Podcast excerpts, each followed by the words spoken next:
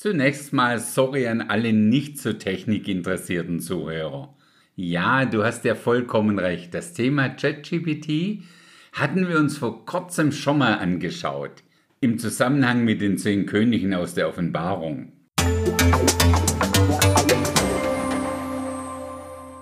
In der Zwischenzeit bin ich allerdings bei meiner Recherche über ein YouTube-Video mit dem Gründer von ChatGPT, also diesem Sam Altman, auf der Wisdom 2.0 Veranstaltung gestolpert. Dabei geht es darin gar nicht so sehr um die bahnbrechende Technik hinter KI, sondern um das Ganze dahinter. Diese Wisdom 2.0 Veranstaltung definiert sich auf ihrer Webseite so, seit über zehn Jahren bringen wir Lehrer, Gründer und Experten zusammen, um ihr Wissen über Achtsamkeit in unserem schnelllebigen, vernetzten Zeitalter zu teilen. Das Interview verlinke ich dir natürlich auch in den Show Notes vom Podcast. Ist zwar auf Englisch, man kann ja aber deutsche Untertitel dazu einschalten. Außer dem Moderator und Sam Altmann war auch ein gewisser Jack Cornfield mit von der Partie. Dieser Jack ist einer der führenden buddhistischen Lehrer, ja eigentlich weltweit. Er ist zum Beispiel der Mitbegründer des Spirit Rock Senders in Kalifornien. Dort lebt und webt er auch. Dieses Sender würde ich mal vorsichtig als Hardcore-Meditationszentrum definieren. Da geht es unter anderem natürlich um Konzentration, aber auch um die mystische Dimension des Geistes und so weiter und so weiter. Da hat es mich natürlich schon interessiert, was ein Sam Altman mit seinem Projekt ChatGPT mit einem Jack Cornfield und dem Buddhismus zu tun hat. An der Stelle schon mal vorneweg. Für mich war das alles mehr als augenöffnend. Und das ist auch der Grund, warum ich dieses Update dazu gemacht habe. Denn wenn wir die Agenda, die hinter dem Ganzen steht, verstehen, dann brauchen wir uns auch keine Sorge mehr um die dafür verwendete Technik zu machen. Sam sagte an einer Stelle von dieser Podiumsdiskussion, ich habe keine Ahnung, warum sich Jack vor vielen Jahren schon für mich interessiert hat. Vielleicht verstehen wir das am Ende der Diskussion. Ich gehe mal auf die eine oder andere Aussage aus dieser Runde ein. Jack und Sam kennen sich also schon eine recht lange Zeit und meditieren gemeinsam und sind dadurch natürlich auch recht eng verbunden. Jack bezeichnet Sam in diesem Interview als eine dienende Führungskraft, die ein reines Herz hat. Interessant zu hören. Jack hat übrigens nach eigener Aussage im Silicon Valley schon viele Menschen in hohen Positionen betreut und begleitet. Laut Sam ist ein oder eigentlich der ChatGPT-Slogan der Wir sind hier, der Menschheit zu helfen. Das erinnert mich auch hier wieder mal ans Paradies. Ihr werdet sein wie Gott. Irgendwie ist das für mich sehr offensichtlich antichristlich. Und zwar in dem Sinn, als dass man Jesus Christus komplett durch KI ersetzen möchte. ChatGPT ist nach Aussage sowohl von Jack als auch von Sam in der Form, wie wir es jetzt kennen und auch nutzen, nur ein ganz kleiner Vorgeschmack von dem, was wirklich kommt. In dieser Diskussionsrunde wurde es auch angesprochen, dass es zu dem ganzen Thema künstliche Intelligenz firmenübergreifend eine Art Regulierungsbehörde geben sollte und auch müsste. Es sollte laut Jack eine Gruppe von Schlüsselpersonen, also wie Sam Altman für OpenAI auch welche von Microsoft und Google und wie die Player alle heißen geben. Diese Schlüsselpersonen brauchen natürlich wiederum eine übergeordnete Führungspersönlichkeit. Interessanterweise sagt Jack, dass seine Traumbesetzung für diese Person darüber Barack Obama wäre. Vielleicht solltest du dir an der Stelle nochmals die andere Episode zum Thema ChatGPT und den zehn Königen anhören.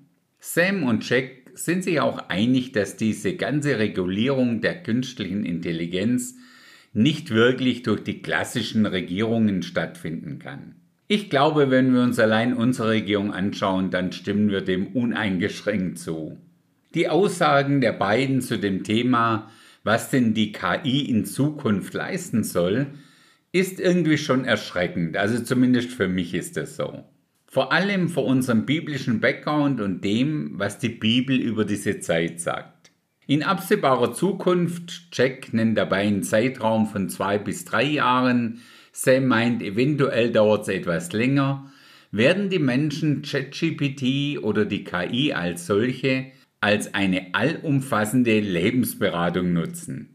Die beiden sind sich auch durchaus bewusst, dass die KI viele, ja, sehr viele Arbeitsplätze ersetzen wird. Sie sehen das allerdings sehr positiv, da dies den Menschen Zeit verschafft, um sich spirituell weiterzuentwickeln.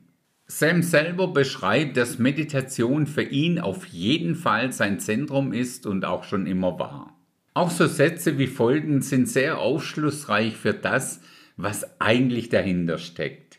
Die beiden sagen, KI kann uns helfen, unser Bewusstsein zu erweitern. Es ist Zeit für die Menschheit, ihr Bewusstsein zu verbessern und zu steigern, unsere Verbindung zu einem höheren Bewusstsein.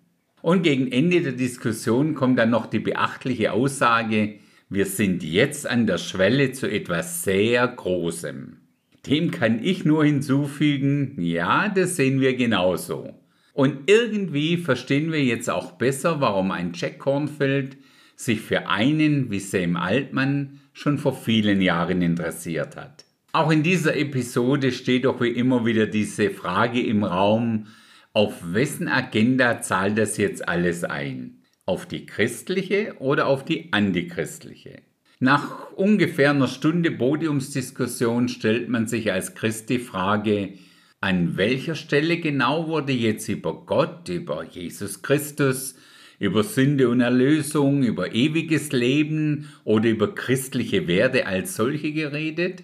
Ach ja, hier auch noch kurz die Erinnerung an WorldCoin, hinter dem unter anderem ja auch dieser Sam Altmann steckt, mit derselben Ideologie im Gepäck natürlich.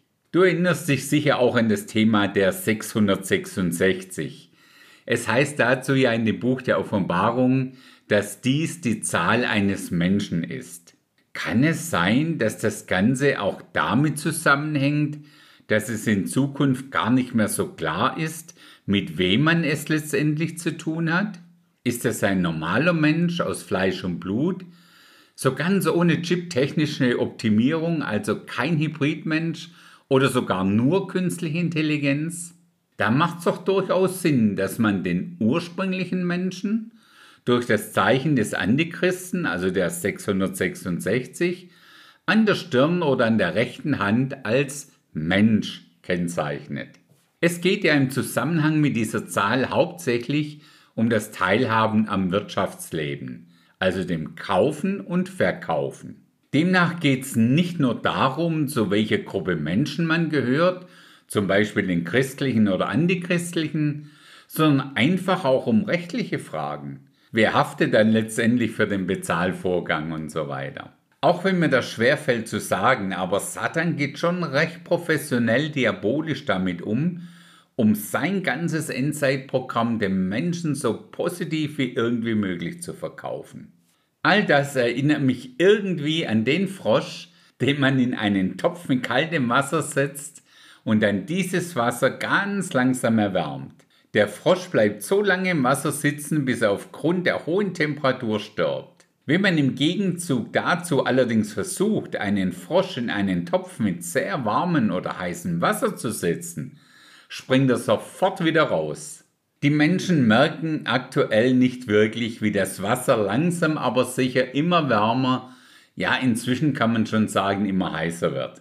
Wenn wir vor Jahren plötzlich mit dem Stand dieser heutigen KI-Entwicklung konfrontiert gewesen wären, wären alle Menschen dagegen Sturm gelaufen. So aber? Unsere Ermutigung bei all dem steht im Lukasevangelium in Kapitel 21 und zwar der Vers 31.